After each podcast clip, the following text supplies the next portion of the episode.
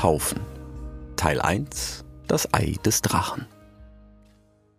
Als Rix der Graue von den Kondoren Condorlisa und Cordelius auf einem Flugstock getragen, mit der Morgensonne im Rücken am dunstverhangenen Himmel über dem Amazan hinter dem Horizont westlich von Serapeum verschwand, blickten der Waschbär Rack und die Schildkröte Sagan ihm noch immer schweigend hinterher.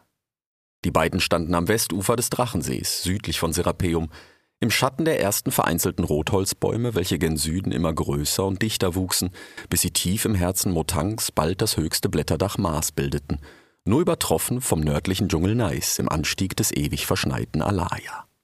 Irgendwann fragte Rack, der auf seinen Hinterbeinen und mit einer ausgestreckten Vorderpfote auf den Panzer der riesigen Schildkröte gelehnt stand, ohne den Blick vom Horizont abzuwenden, Meinst du, wir sehen ihn noch mal wieder? Zwei ganze liegende Waschbärenlängen vor ihm, am Ende Sagans langen Halses, begann das vertraute, schwere Einatmen, das wie immer von einer bevorstehenden Antwort kündete. Rack wusste, was die Schildkröte sagen würde, und doch würde er sie ausreden lassen. Oi, sprach Sagan endlich. Ja, ist auch wieder wahr. Racks Blick wanderte schließlich nach Norden, auf die Insel, auf der noch vor einer Woche der große wissenschaftliche Kongress hatte feierlich eröffnet werden sollen. Einen Haufen Tage später war Serapeum nun von einer dicken, schlammigen Ascheschicht bedeckt, die nach und nach austrocknete und vom Wind in feinem weißen Nebel weggetragen wurde, nachdem der plötzliche Regen sie in der Nacht des Blutmondes, als Serapeum schon den ganzen Tag gebrannt, in eine graue Haut der Insel verwandelt hatte, unter der heute noch so manches Opfer Arakaschs in grausiger Pose erstarrt zu erkennen war.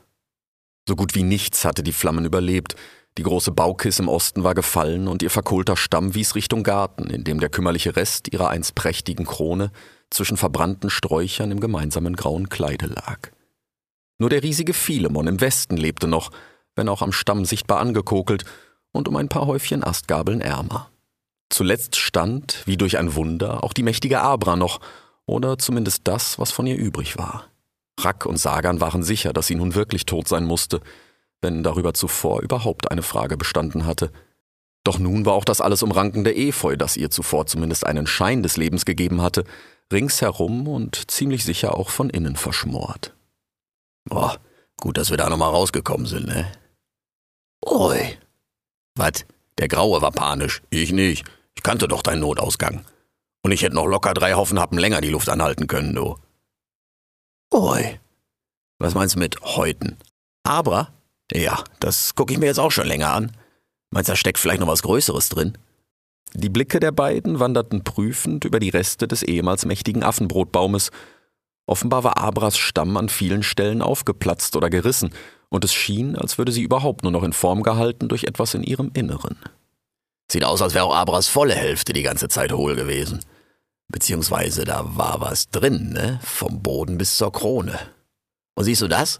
Die mündet ganz oben in dem komischen Eisenast, um den wir damals die Plattform drumherum bauen mussten. Ganz wie du vermutet hattest. Oi. Ja, komm, du heb nicht gleich ab. Aber meinst du, das ist echt noch von den Unaki? Oi. Ja, nee, ist klar. Ich geh mir das kurz angucken und klär das eben. Da sitzt ein bekackter Drache in unserer alten Bude, du Scherzkröte. Oi. Ja, und wie stellst du dir das bitte vor? Du spielst Fang mit dem Varan und ich touch dann in Abras Höhle rum, bis er dich satt hat, oder was? Wir wissen doch noch nicht mal, wie es da drin jetzt aussieht, geschweige denn, wie stabil das überhaupt noch ist. Und bei deinem Tempo machst du nur einen Schritt an Land und der Drache hat dich längst. Ui. Wie lange willst du denn da drin bleiben? Wenn er mit mir fertig ist, dann schlürft er dich doch aus deiner Schale wie ich eine Auster. Ui. Einen Haufen zusammenstellen? Was für ein Haufen? Mopf, Mopf, hab ich was verpafft? sprach der Perihil der Pelikan, der plötzlich zu ihnen gesegelt kam. Er hinkte ein wenig mit einem Flügel, wodurch er noch etwas unrund flog, doch ansonsten war er wieder bei bester Gesundheit. So brauchte er seit seinem Sturz in die Grube mitten in der Agora Serapeums nicht mal mehr einen Kaustock, um verstanden zu werden, da er offenbar so unglücklich bzw. glücklich auf dem Schnabel gelandet war, dass derartige Artikulationshilfsmittel nicht länger vonnöten waren, was für den jungen Witwer allerdings nicht den geringsten Trost darstellte, angesichts seines bitteren Verlusts. Er hatte in den Tagen seit dem Tod seiner geliebten Braut geradezu gelähmt und bitter schluchzend getrauert. Doch bald beschlossen sie aktiv zu ehren. Zunächst einmal, indem er den Überlebenden des großen Feuers half, was seine verschiedene Gemahlin, Maus- und Markunde-Professorin Asimut, sicher auch gewollt hätte. Zu diesen Überlebenden gehörte auch sein alter Akademiekamerad und zeitweiliger Schüler, der Graufuchs von Imir, und Perry hatte sich schon gefreut, ihn heimfliegen zu dürfen, war er doch immer gern über die Wälder Alvaras und die Kals und die Wüste Baoks gesegelt, und man hätte unterwegs sicherlich vieles zu reden gehabt, wie damals auf den Hörstämmen, doch der Fuchs war deutlich schwerer als eine Maus, und der Weg war weit, zu weit für den noch lange nicht genesenen Pelikan. Da hatte er es mit einem lachenden und einem weinenden Schnabel gesehen, wie die Pelikane sagen, wie schließlich die beiden Kondore Condorlisa und Cordelius auf Geheiß der Adlerkönigin Nita am Drachensee aufgetaucht waren und ihre Hilfe in dieser Sache anboten. Es hieß, es habe der nach dem Tod ihres Gatten regierenden Königin imponiert, dass der Fuchs seinem alten Widersacher Vollnir das Leben gerettet hatte, und da die Habichte nicht allzu entfernte Verwandte der Königsfamilie waren, wolle sie persönlich diese Schuld für ihn begleichen. Sicherlich dürfte auch Prinz Lenz IV. bei seiner Mutter ein gutes Wort eingelegt haben für seinen alten Akademiekameraden Rix den Grauen. In jedem Falle hatten die Kondore ihn nun schließlich fortgetragen, und Perihel war ihnen zum Abschied zumindest ein Stück gefolgt, um genau zu sein, bis zum mächtigen Okta, an dem nach wie vor ununterbrochen das Wasser des Kong rauschend hinabfiel und den Rix vor über zwei Monaten in der Nussschale des Affen Nepomuk hinabgestürzt war. Eben da hatte der Pelikan ihm also Lebewohl gesagt und war zurück zum Drachensee gekehrt, nicht ohne Rix zuvor versprochen zu haben, er würde ihn, sobald seine beiden Flügel wieder bei alter Stärke wären, auf ihn ihr besuchen kommen, zu einem Akademienachtreffen, wie Edward es damals vorgeschlagen hatte, und er würde ihren Kameraden Karl den Karakal mitbringen. Ist er fort, Peri mon ami? sprach dieser, als Perihil zum Ufer des Drachensees zurückkehrte. Karls Genesung war eine Überraschung, wenn nicht gar ein Wunder für alle gewesen, wenngleich es kein besonders gutes Licht auf die diagnostischen Fähigkeiten des Storches Bartelt sowie den gesamten Stand der Adebare warf. Zu Recht, wie man dereinst erfahren würde, doch für den Moment freute sich vor allem der Pelikan über die fortschreitende Heilung seines alten Akademiekameraden. Wir müssen beim Antilopen Bescheid geben, damit wir endlich heiraten können, hatte Perry gerufen, als der Karakal kein Häufchen Tage, nachdem sie ihn auf Serapeum hatten vorsichtig winken sehen, worauf ihn Sagan auf dem gepanzerten Rücken überraschend geschwind an ihr Ufer geschwommen hatte, erst ein paar vorsichtige Schritte machte und schließlich gar allein zum Ufer lief und wieder zurück an den Fuß des nächsten Rotholzbaumes, wo Rack mit Perihils Hilfe zwei große freiliegende Wurzeln mit Ästen und Laub zu einem improvisierten Bau überdacht hatte. Von dort hatte der Karakal geantwortet, Peri mon ami, son Heiraten bin ich noch zu schwach. Tu sais, zu jeder Hochzeit gehört ein Hochzeitsnacht, no? Et avec deux antilopes? Ouh la la. Und dabei seine Pfote kraftlos in der Luft geschüttelt. Dann hatte er zunächst erschrocken, bald voller Mitgefühl auf den jungen Witwer geblickt. Pardonne-moi, mon ami. Ich hatte vergessen, dass du und Avi ihr niemals gehabt habt ein Hochzeitsnacht. Oh, das tut mir leid schrecklich. Schon okay. Ich durfte Avi fast jede Nacht, wie wir geflogen sind, ins Schnabel halten. Das war wunderschön. Der hat immer ganz leise geschnarcht und das hat so gekipselt im Schnabel. Ach, meine Avi. An selber Stelle lag der Karakal nun auch, als der Pelikan von der Verabschiedung des Graufuchses zurückgekehrt war und schließlich stolpernd kurz vor Racks improvisierten Baumwurzelbau landete, aus dem Karl eben fragte: Ist er fort, Peri mon ami? Ja, Rix ist jetzt schon überm Amophan. Oh, gut für ihn. Aber ich werde ihn vermissen. Er hatte so schöne Augen, sprach der Karakal träumerisch. Ja, ja, kommt Leute, genug in Erinnerung geschwelgt. Macht euch mal lieber hier und jetzt behilflich. Seht ihr, was da drüben mit unserer alten Abra los ist? Unsere komplette Bambusplattform in der Krone ist abgebrannt oder gestürzt und jetzt liegt der Stamm auch von oben frei. Und da steckt offensichtlich irgendwas drin, was ziemlich sicher kein Tier gebaut hat. Da sind Sagan und ich uns einig. Und jetzt frage ich euch, Seid ihr Absolventen der Akademie der neuen freien Künste von Serapeum? Der Waschbär stand auf seinen Hinterbeinen und hatte feierlich wie auffordernd die Vorderpfoten in die Luft gerissen. Pelikan und Karakal blickten unsicher aufeinander, worauf Rack die Arme wieder sinken ließ. Na, was ist jetzt? Äh, wir sind nie zur Zeugnisbefandgabe bekommen. Vorher kam die Rabbe, rappelle-toi. Aber ich war vom Assistenz mal Pumpe, Professor, Philips. Ja, kack die Kröte drauf. Äh, sorry, Sagan. Äh, Kraft meines Amtes als früherer Professor erkläre ich, ihr seid jetzt sollverdammte Absolventen der Akademie der Neuen Freien Künste von Serapeum. Basta. Bravo, rief der Karakal und Wupa, der Pelikan, wobei beide in die Luft hüpften. Karl allerdings nur äußerst vorsichtig, aus Rücksicht auf seine ledierten Raubkatzenknochen. Also, nochmal von vorne. Seid ihr Absolventen der Akademie der Neuen Freien Künste von Serapeum? Ui. Upp. Als Absolventen der Akademie der Neuen Freien Künste von Serapeum seid ihr der Wissenschafferei verpflichtet. Also, Wissenschaftler, was seht ihr da vor euch? Äh, eine tote Baum, ne? Rack schnaufte. Na komm, das wisst ihr besser. Ein Studienobjekt, Herr Professor. Hervorglänzend, Herr Kollege. Und was macht man mit Studienobjekten? Man studiert sie. Und warum? Weil nur Wissenschafterei Wissenschaft. Lass ich gelten. Aber wir haben ein kleines Problem. Keine drei Rotholzlängen vor uns liegt das wahrscheinlich wichtigste Studienobjekt auf ganz Ma. Nur leider hat sich mittendrin ein Drache eingenistet. Also stellt sich die Frage, wie kommen wir an Abra und wie werden wir dieses Ungetüm los? Offene Fragerunde, jeder Vorschlag ist willkommen. Schweigen. Karl und Perry blickten einander ratlos an. Rack hatte sich mittlerweile auf alle Viere herabgelassen und blickte enttäuscht auf seine ehemaligen Schüler. Ja, gar nichts. Ach kommt, Leute. Was habt ihr denn in zwei Monaten hier gelernt? Vielleicht können wir helfen, ne? Krächzte einer der beiden Falken, die plötzlich zu ihnen gesegelt kamen. Rafa Falco, Salva Falco, was macht ihr denn hier? Wir dachten, ihr wärt zurück nach Inka. Don Falco will Vendetta für Fede Falco und all unsere Brüder. Der Drache muss sterben. Ho, ho, ho, ho, immer langsam mit der Blutdrache, Jungs. Nicht, dass mir der Drache am Herzen läge, aber noch vor einer Woche hat er euch wie fallendes Laub hier aus der Luft geschnappt, ne? Und jetzt wollt ihr zwei ihn mal eben kalt stellen, oder was?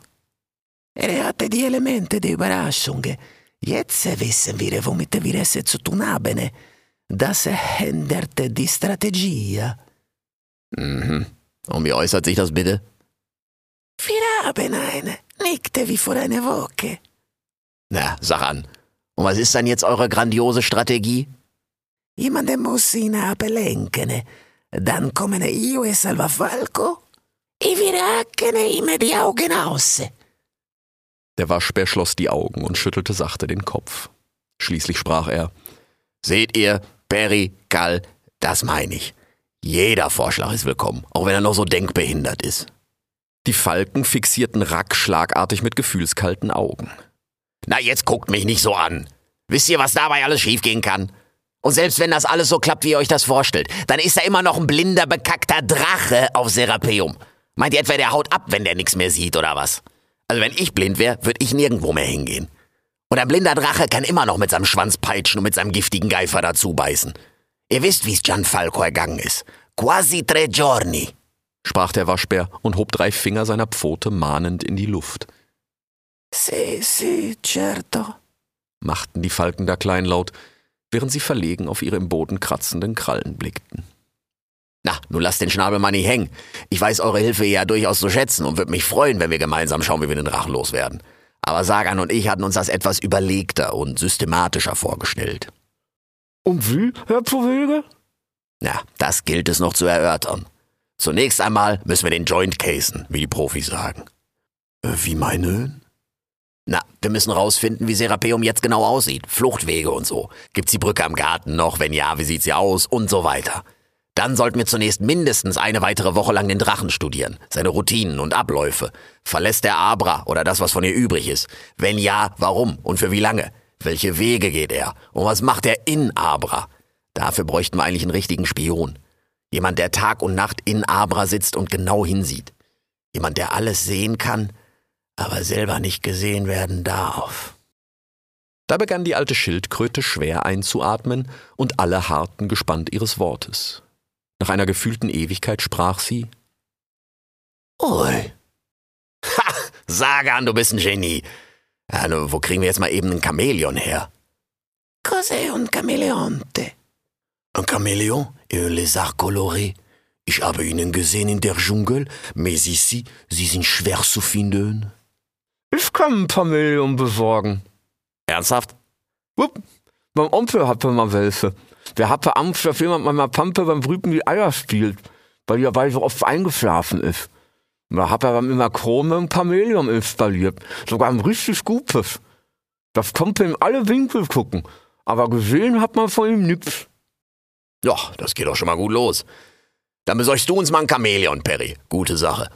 Äh, Als nächstes denke ich, sollten wir vielleicht schauen, ob wir einen besseren Kämpfer finden als uns sechs Hübschen hier.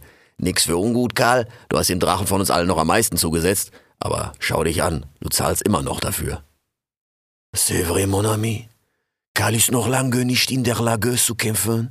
So gern ich es tät für meine Kamerad. Ma quel malheur. Meine Körper erlaubt es mir nicht. Aber ich wüsste vielleicht eine große Kämpfer, der man könnte fragen. Ah, der da wäre? Tja, mes amis, wie ich war gewesen an die Amosan bei die Bonobo? Da haben sie sich erzählt von einem großen Kämpfer, der noch nie hat verloren einen Kampf. Sogar die große Anaconda et le Jaguar soll er haben geschlagen an die Flucht.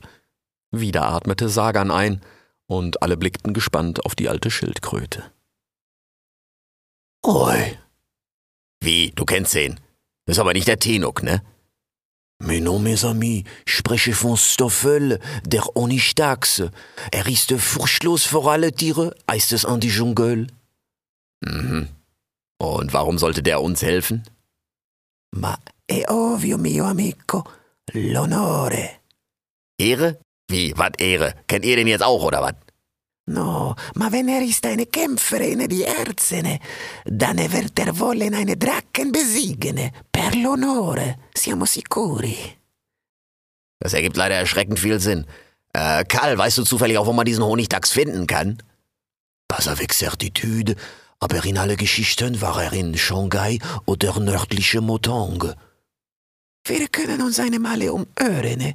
I falchi vedono tutto. Und wenn wir ihn finden, machen wir ihm ein Angebot, das er nicht kann abschlagen. Ja, n- nee, immer langsam. Ich wäre euch sehr verbunden, wenn ihr rausfinden könntet, wo er ist. Ja, aber dann würde ich da lieber erstmal einen Telegrafen hinschicken. Eure Angebote sind sicher gut gemeint, aber dafür ist noch ein bisschen früh. Außerdem hat der Telegraf vom Affenkönig uns letztens doch einen Kontakt zu seiner Zunft dagelassen, für wenn mal was ist. Ja, warum nutzen wir den denn jetzt nicht? Ah, Perry, wie war das noch?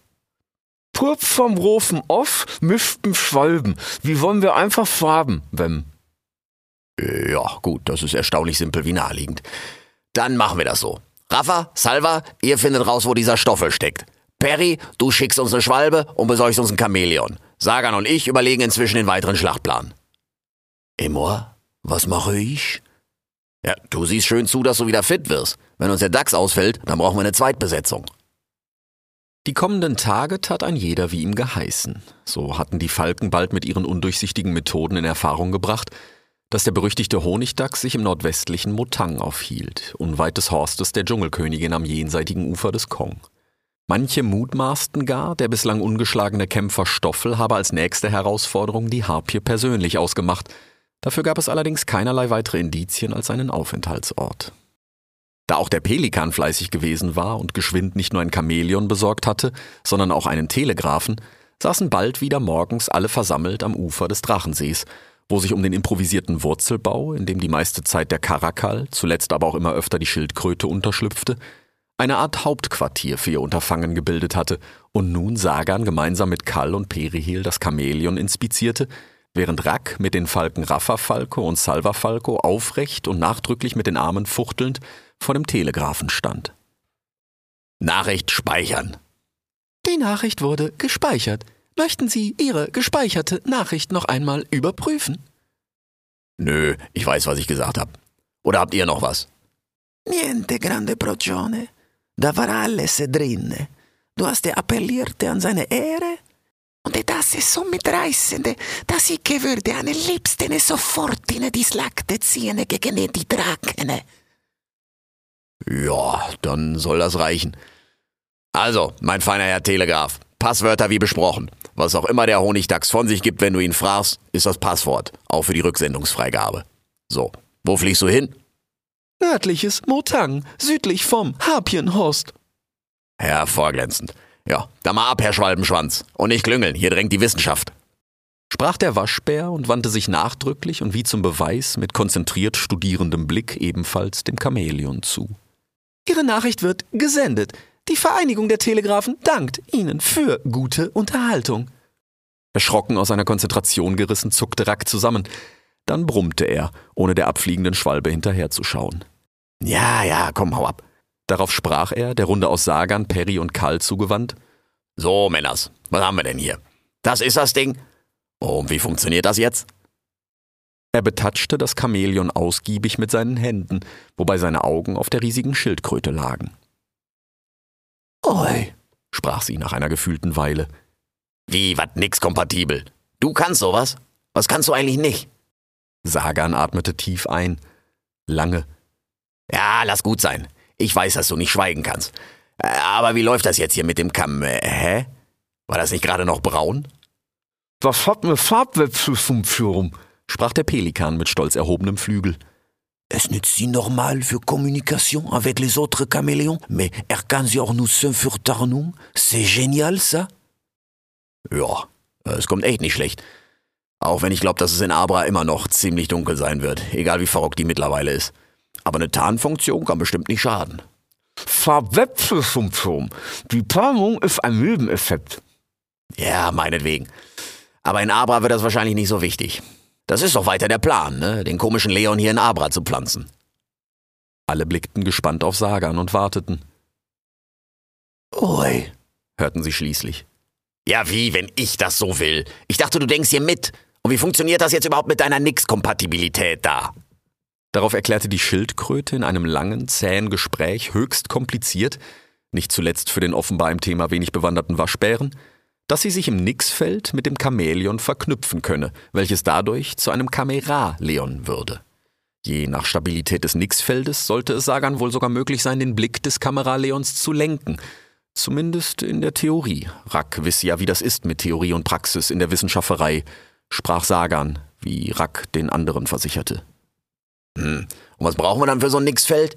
Ich weiß nur, dass Mides hier mit dem Adebar ganze Nächte so stinkende Scheiße angerührt hat, wenn sie Zara in den Kopf gucken wollte. Oi. Wie, du brauchst sowas nicht. Und Mides brauchte das auch nicht. Nee, hör auf. Echt? Das warst du. Die ganze Zeit. Und da die Schildkröte nur gleichmäßig atmete und ein verschmitztes Lächeln auf den steinalten spitzen Lippen zu tragen schien, wartete niemand auf eine Antwort, noch weniger auf weitere ermüdende Erklärungen des Waschbären. Dieser sprach schließlich nach langer Stille, in der man das Wasser des Kong um Serapeum rauschen und die schwache Brandung des Drachensees am Ufer plätschern hören konnte. Ja, nun gut, dann ist das wohl so. Ich muss auch nicht alles verstehen. Wenn Sagan sagt, das geht, dann geht das. Also, zurück zur Planung. Ja, Männers, irgendwer einen Vorschlag, wie wir unseren Farbwechsel-Leon hier in die drachenbesetzte Abra reinkriegen? Forse io habe ne un'idea. Ja, lass mich raten. Ihr wollt das Leon-Ding da einfach an dem Drachen vorbeifliegen und ihm dafür vorher die Augen aus Ackene. Ma no, mio broccione. Abra ist doch jetzt von oben offene. Forse wir können ihn absetzen in die Krone? Der Waschbär blickte verdutzt innehaltend auf den Falken. Dann sprach er. Das ist erstaunlich konstruktiv, ja. Äh, weiß irgendwer, ob das Teil klettern kann? Hup, hervorragend so war. Fast wie ein Affe, nur nicht so schnell. Hab aber richtig guten Halt in jeder Art von Bestein oder Baumrinde. Na, das fließt ja hier wie der Kong, sag mal. Raffa, kann ich dir trauen, dass du keinen Quatsch bei dem Drachen machst? Ma procione, ti scongiuro. Na, ich frage ja nur, wegen eurer Blutrache da. La vendetta ha tempo. Du hast ja recht gehabt. Wir müssen verstehen il nostro nemico, bevor wir zu schlagen. Ja, klingt besonnen genug. Dann schlage ich vor, schnappt ihr das Kamerading hier und Salva Falco als Absicherung und dann setzt ihr den Farbwechsler erstmal in Abras Krone ab. Äh, kann man dem sagen, wo der hinklettern soll? fragte Rack den Pelikan. Nicht, dass ich wüsste. Ich glaube, ich verstehe gar nichts, was man wem sagt. Sie blickten auf das Chamäleon, dessen lange Zunge halb heraushing, während ein Auge zielloser als das andere umherzuschielen schien. Ja, yeah, sieht nicht aus, als wäre da viel los hinter den Glubschern. Ja, da muss das Not Sagan richten, wenn das Ding in Abra ist. Hat sonst noch jemand Einwände oder gar einen besseren Vorschlag? Alle blickten gespannt auf die Schildkröte, die jedoch weiterhin mit ihrem verschmitzten Lächeln fast reglos vor sich hinatmete und schwieg. In dieser Position sollte sie noch immer verharren, als die Falkos das Kameraleon schließlich in Abras Krone abgesetzt hatten. Offenbar war Sagan bereits im Nixfeld mit ihm verknüpft gewesen, und kaum hatten die Füße des Chamäleons das Geäst ergriffen, da schloss die Schildkröte die Augen und begann leise ächzend zu surren. Alles okay? Keine Antwort, nur anhaltendes, monotones Surren. Siehst du schon was? Die Schildkröte schwieg, beziehungsweise surrte unverändert, dann stoppte das Surren plötzlich und sie begann schwer einzuatmen. Waschbär, Pelikan und Karakal blickten gespannt auf Sagan, während die Falkos ungeduldig über Abras heruntergebrannter Krone rüttelten. Da begann Sagan wieder stöhnend zu surren. Ja, dann ist das wohl jetzt so. Rafa Falco, seht ihr da oben was? Die Cameraleone klettert hinab in die Stamme, Procione. Okay. Ja, ich hoffe, du weißt, was du tust sprach der Waschbär und klopfte der Schildkröte sachte auf ihren Panzer. Da riss sie förmlich ihre Augen auf, und kurze Zeit später rief sie, für ihre Verhältnisse geradezu hektisch, Oi. Mach keinen Scheiß, ehrlich? das ändert natürlich die Lage. Das ist, das ist perfekt. aber, aber wie? Na, ist ja auch egal. Hauptsache es ist so. Und du bist sicher. Die Schildkröte hatte unterdessen wieder die Augen geschlossen und begonnen zu surren, was sie bald darauf unterbrach, um wieder leise Oi zu sagen, worauf sie umgehend weiter surrte. Ernsthaft? Einen ganzen Haufen. ja, jetzt haben wir ihn. Ja, oder sie, dann wohl wahrscheinlich. Was habt Wagan denn gesagt? Ja, der Drache hat Eier gelegt, Männers. Oder die Drechin dann, so wie es aussieht. Was weiß ich, ich habe von sowas keine Ahnung. Da brach das Surren der Schildkröte wieder für einen kurzen Moment ab, und Perry, Karl und Rack blickten bangend auf sie. Doch bald surrte Sagan wieder, als wäre nichts gewesen. Na, wo waren wir? Äh, ach so, ja. Äh, der, der alte Sagan sagt, er sieht da wohl Dracheneier in einem Nest in der alten Werkzeughöhle. Und dann gleich einen ganzen Haufen. und was freust du dich so? Na, das ist doch wohl klar. Wir müssen der Drachenmama nur irgendwie ihre Eier klauen. Dann wird sie denen nachjagen und Abra wäre erstmal frei.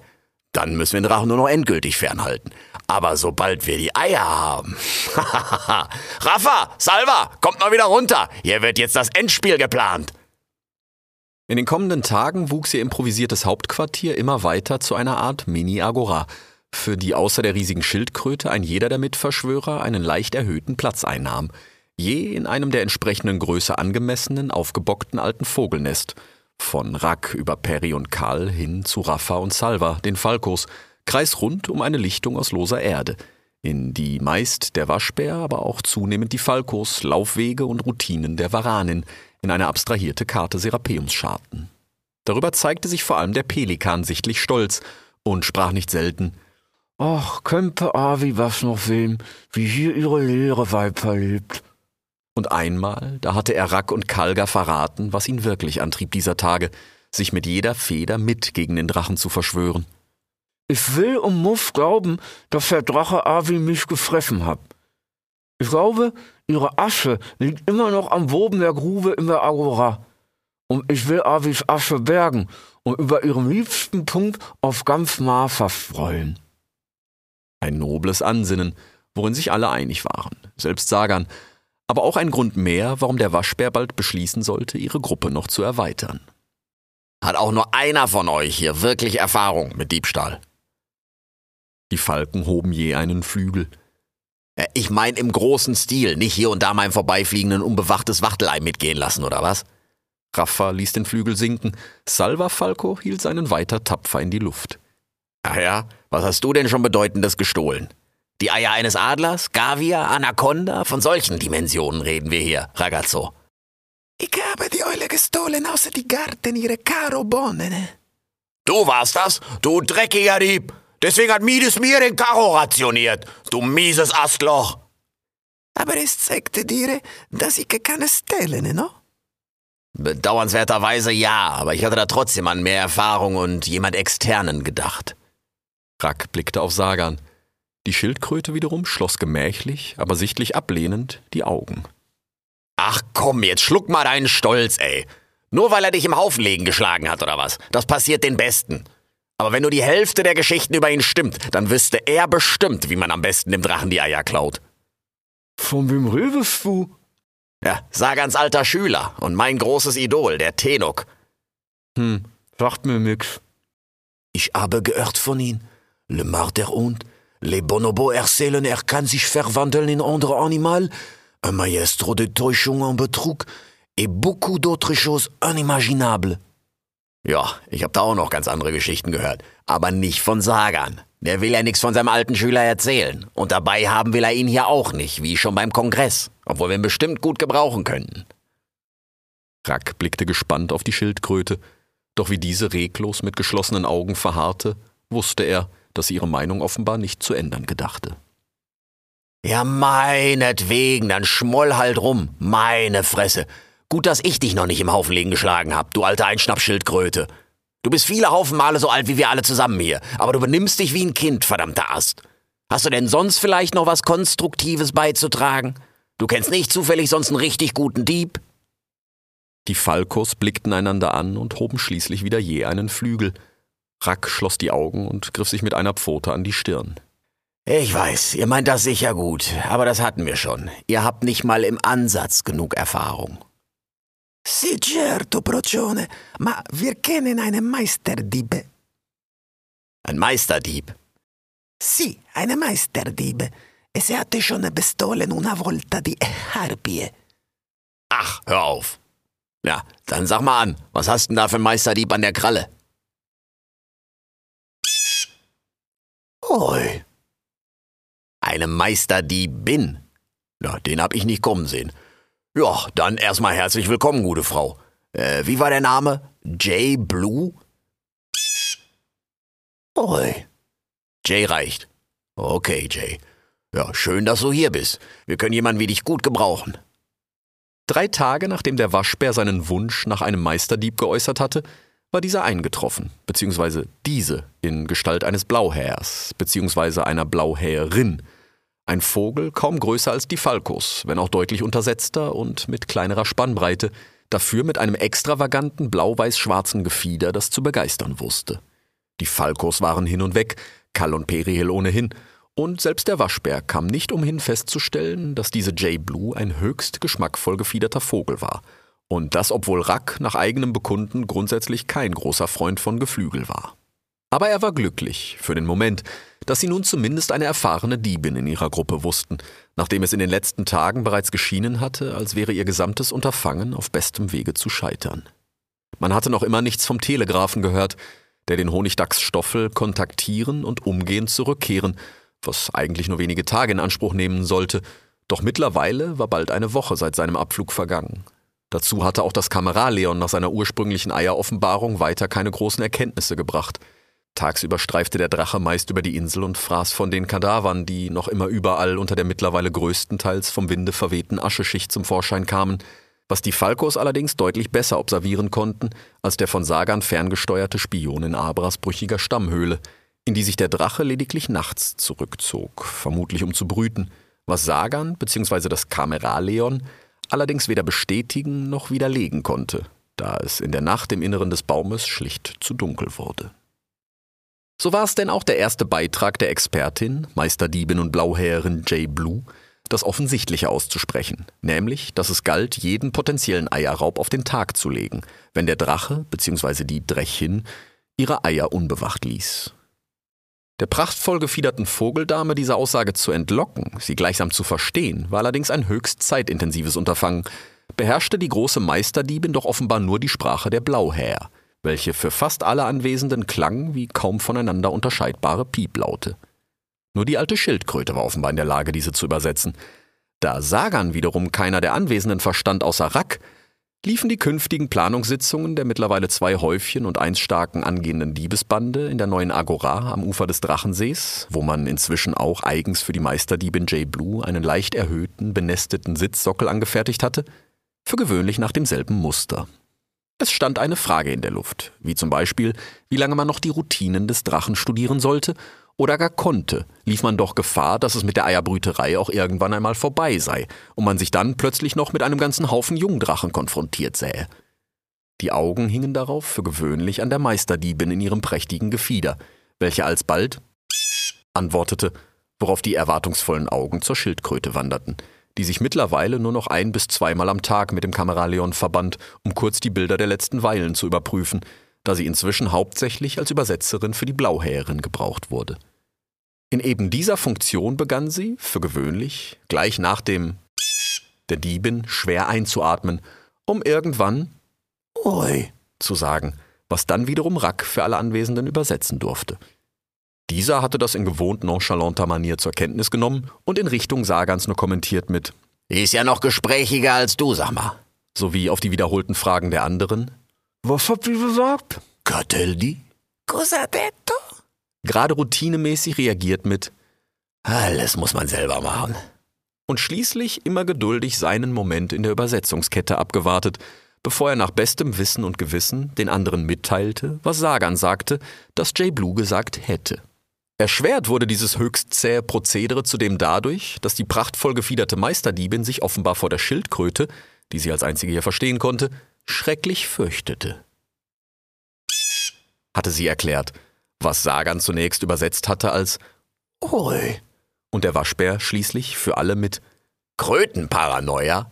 Das ist eine wissenschaftlich bewiesene, häufig unter Vögeln verbreitete Erkrankung, bei der die Betroffenen irrationale Angst vor allen Formen von Kröten haben. Ui. erklärten zunächst die Diebin und dann Sagan. Ah, verstehe. Was habt ihr gesagt? Das, was ich gerade gesagt habe, ist eine allgemeine Krötenphobie. Die gute Frau Blue hier hat aber eine spezielle Krötenparanoia. Dabei äußert sich die Angst ganz speziell darin, dass die Betroffene fürchtet, Kröten würden sich gegen sie verschwören und ihr nachstellen. Je größer und gepanzerter die Kröte, desto schlimmer. Ui. Okay. Ja, dann ist das wohl so. Cartel di, mon ami? Ja, es gilt wohl für die Betroffenen, je prachtvoller das Gefieder, desto ausgeprägter die Krötenparanoia. Sagt Sagan, sagt sie. Die laut Sagan krötenparanoide Blauhäherin war unterdessen kaum noch zu sehen, weil tief in ihr aufgebocktes Nest versunken, aus dem sie nur kurz stoßhaft auftauchte, um eine Frage zu beantworten, worauf sie umgehend wieder abtauchte. Stocksteif, wachsam und stoisch langsam, gleichsam mit zu Schlitzen gekniffenen Augen, die ohne zu blinzeln auf Sagan lagen, bis die Meisterdiebin wieder gänzlich außer Sicht in ihr Nest versunken war. Die Schildkröte hingegen hatte sich dem furchtsamen Vogel zugewandt, vermutlich um ihn besser verstehen zu können, was die Situation allerdings nicht einfacher machte. Auf die Frage des Waschbären, ob sie nicht vielleicht lieber abspringen wolle angesichts der besonderen Umstände, hatte die Blauhäherin nur geantwortet, Ui. Oh, okay. Rafa Falco, mein Respekt. Ma cosa ha detto? L'onore, Rafa, die Ehre, wie du gesagt hast. Unsere prachtvoll gewiderte Freundin hier will dem Drachen schon alleine deshalb die Eier klauen, weil wir es sonst ohne sie durchziehen und ihr mit einem so legendären Ding den Ruf als größte Diebin von Talos streitig machen könnten. Wenn es denn klappt. Aber da will sie lieber dabei sein, sagt sie, sagt Sagan. Di fatto. Vedi? Te l'avevo detto. Ja, ja, sage ich ja. Können wir dann jetzt mal wieder zur Sache kommen? sprach der prachtvoll gefiederte Vogel, nachdem er aus der Versenkung seines Nestes emporgeschossen war, nur um nach gegebenem Laut wieder mit misstrauisch geschlitzten Augen die Schildkröte fixierend im Nest zu versinken. Ui. sprach der Letztere, und alle blickten gespannt auf den Waschbären. Okay. Äh, Sagan sagt, Jay sagt, sie wisse nicht, wie lange Drachen brüten. Sagan schon. Also, das sagt Sagan, dass er das weiß, nicht Jay. Richtig? Während die wieder emporgeschossene Blauhäherin stocksteif und mutmaßlich paranoid im Nest versank, atmete die Schildkröte tief und ächzend ein. Ui. Aha. Was habt ihr denn gesagt? Boah, Leute, könnt ihr euch die Nachfragerei mal klemmen? Ich übersetze hier so schnell ich kann, aber wenn ihr alle happenlang fragt, wer wieder was gesagt hat, dauert das für alle hier noch drei Tage. Mann, Mann, Mann, Mann, Mann. Äh, So, wo war ich? Äh, Du wolltest übersetzen, was Jay und Sagan gesagt haben. Der Waschbär kniff die Augen zusammen. Danke, Perry. Was würden wir nur ohne dich machen? Der Pelikan schob stolz seine Brust hervor und blickte nach links und rechts in die Runde, doch alle anderen blickten weiter gespannt auf den Waschbären. Also, Sagan sagt, der Drache dürfte noch ein paar Wochen brüten. Wir sollten aber nicht allzu lange warten, weil auch immer die Chance einer Frühgeburt besteht. Und ein Drachenbabyfrühchen will bestimmt keiner von uns klauen. Und Jay meint, wir sollten studieren, wann, wie oft und wie lange der Drache zum Trinken ans Ufer kommt. Dass er das tut, haben wir alle hier schon gesehen. Obwohl er Sagans alte Pfütze in Abra hätte.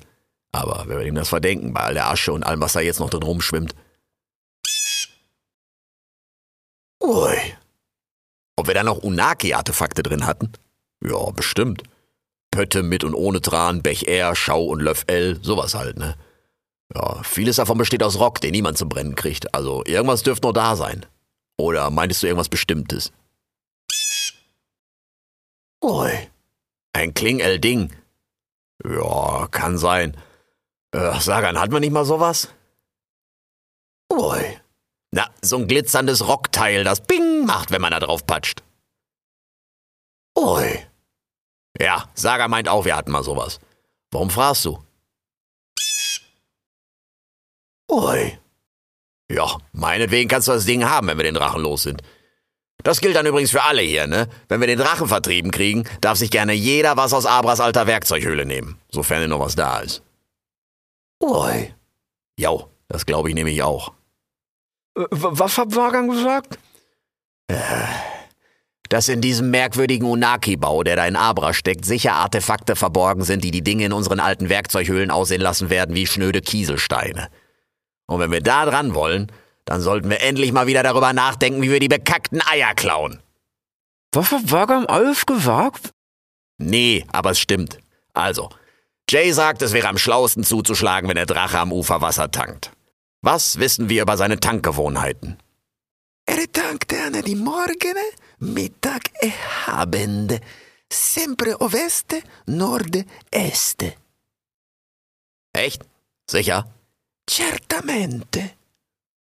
Auf den nachfragenden Blick des Waschbären nickte Rafafalco nachdrücklich zur Zustimmung seines Bruders. Rack neigte den Kopf nach vorn und machte ein großes Auge. Boah, starke Arbeit, Männers. Ich bin begeistert. Also dürfte es wohl am klügsten sein, am Mittag zuzuschlagen, wenn der Drache im Norden tankt. Irgendwo tief im Westen flatterte plötzlich ein bunt gemischter Schwarm diverser Vögel hoch in die Luft, offenbar aufgescheucht durch etwas am Boden, das sich stetig auf Serapeum zubewegte. Doch der Waschbär fuhr ahnungslos fort. Dann ist er am weitesten von Abra entfernt. Da, Rafa, Salva, kommt dann euer ganz großer Auftritt. Beschäftigt ihn mir so gut ihr könnt, so lange ihr könnt. Die Falken flatterten vor Vorfreude. Dürfen wir ihm poi die Augen aushacken? Meinetwegen hackt ihm die Nase ab. Hauptsache, ihr haltet ihn dann fern von Abra. Aber Drachen haben doch gar keine Masen. Ja, danke, Perry. Deine Beiträge sind wie immer von nicht ermessbarem Wert. Der Pelikan machte wieder seine stolze Brust, während nicht mehr allzu tief im Westen die ersten aufgescheuchten Vögel zu hören waren.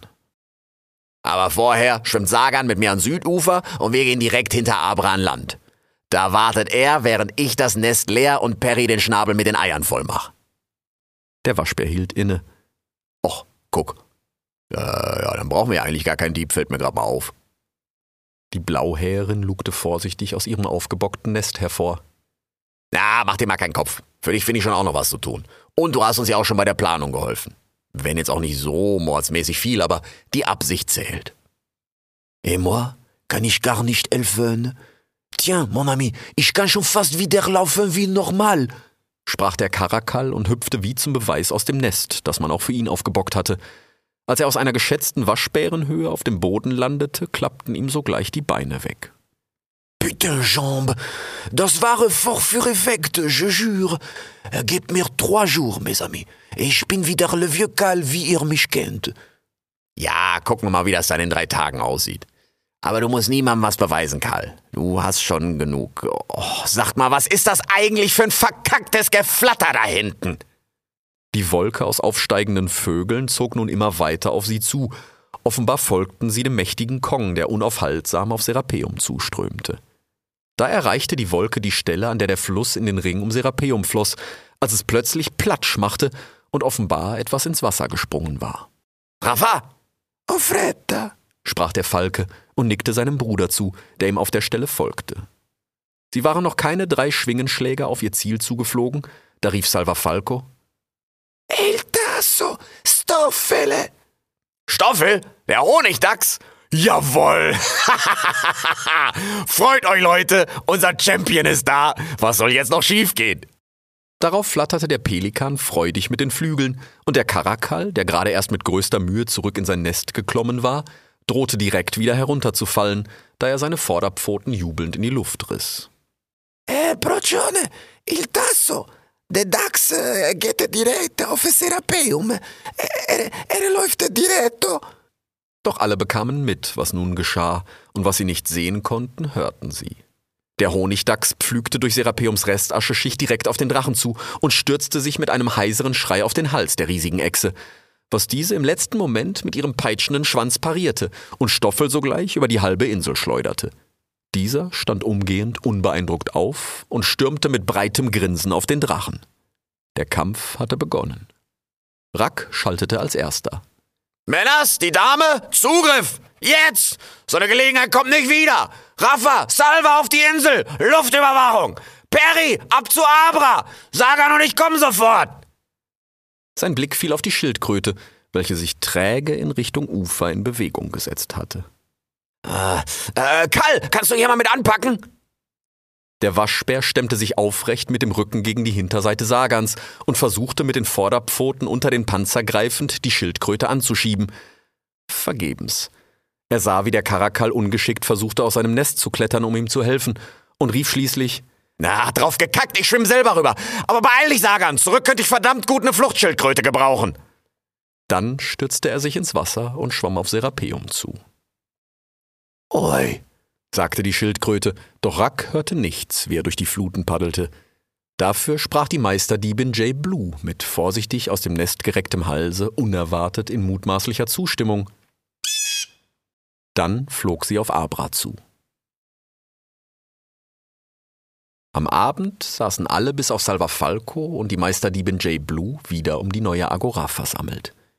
Auf Serapeum tobte noch immer der Kampf zwischen Dachs und Drachen, der nun schon seit Mittag im Gange war und nur durch kurze Verschnaufpausen unterbrochen wurde, in denen sich beide belauerten, bis Stoffel schließlich wieder angriff. Nee. Wo ist Salva? Hat er sich auch einfach was aus Abra gegriffen und ist abgehauen wie die bekackte, fein gefiederte Vogeldame, die ihr hier angeschleppt habt? Ma Procione, du wolltest eine Diebe e wir haben besorgt die beste auf dem Markt. Wir haben aber nie für sie gebürgt. Ja, yeah. was will man auch erwarten, wenn man sich einen Dieb in die Truppe holt? Auf Serapeum flog derweil der vom Drachenschwanz gepeitschte Honigdachs im hohen Bogen und krachend in den Garten. Alle hielten gespannt inne, selbst der Varan. Doch kein Häufchen Happen später rumpelte es im aschgrauen Unterholz, aus dem sogleich Stoffel hervorgeschossen kam, grinsend vor Angriffslust. Ja, stand zu erwarten. Ja, und dein Bruder? Salva? Non lo so, aber ich vermute, er ist wohl in Scham diretto nach Hause. Ja, das will ich ihm auch raten. Wie kommt der Irre nur darauf, die Eier zu zermatschen? La vendetta, Procione. Er hatte geglaubt, il Tasso besiegte il Drago, da er wollte ausrotten tutta la sua Familia.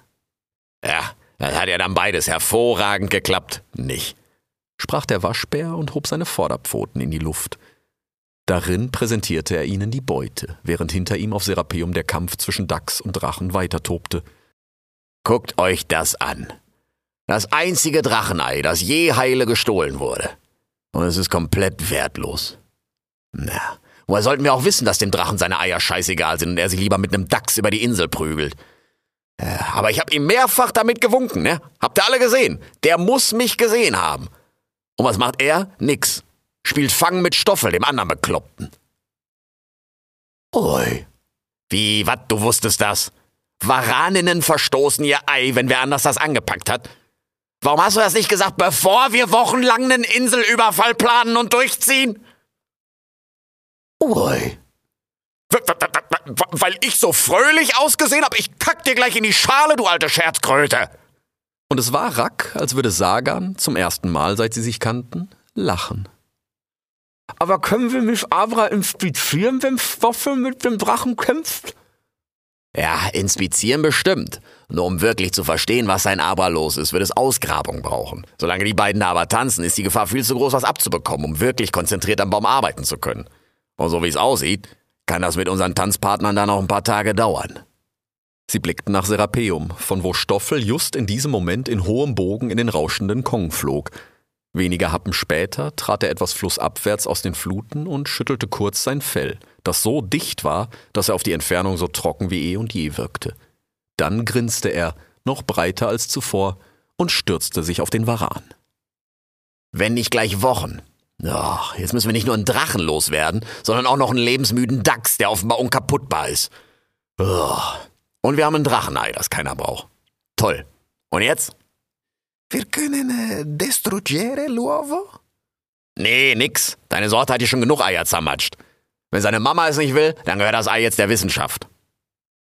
Ui, sprach da plötzlich, wenn auch mit einiger Verzögerung, die Schildkröte. Ach guck, jetzt auf einmal doch. ui. Ach so, so. Weil er schon Drachen und Honigdachse geschlagen hat und der größte Eierexperte auf ganz Ma ist. Nee, ist klar. Und damit rückst du jetzt erst raus? Wer hat dir eigentlich in die Schale gekackt, sag mal? Ui. Ach so, und jetzt willst du deinen alten vermoosten Panzer auf einmal auch noch dahin schleppen, weil er ganz sicher nicht hierher kommt. Ui.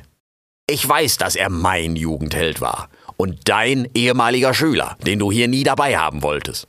Da wundere ich mich halt ein wenig über deinen plötzlichen Sinneswandel. Aber, pff, was soll's, mir soll's recht sein. Ich brauch eh dringend Urlaub und außerdem wollte ich da schon immer mal hin. Also, wegen mir, auf zum Tenok!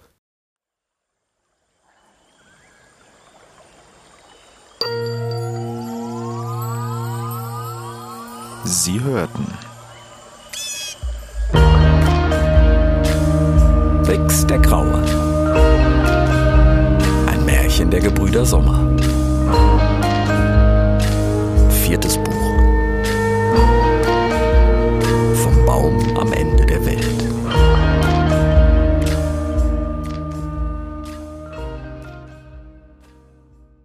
Irgendwo tief im Dschungel des nördlichen Motang, unweit des Königshorstes der Harpie Nike im Amazon, saß eine einsame Schwalbe auf einer riesigen Baumwurzel. Vor ihr hatte offenbar jemand an komplexen Kampftrainingsgerüsten und Gestellen gearbeitet, doch halbgegrabene Erdlöcher und achtlos umhergeworfener abgenagter Bambus zeugten von einer überstürzten Abreise des Bauherrn. Die Schwalbe hingegen drohte vor Erschöpfung von ihrer Wurzel zu fallen, auf der sie offenbar schon seit Tagen über der verlassenen Baustelle thronte.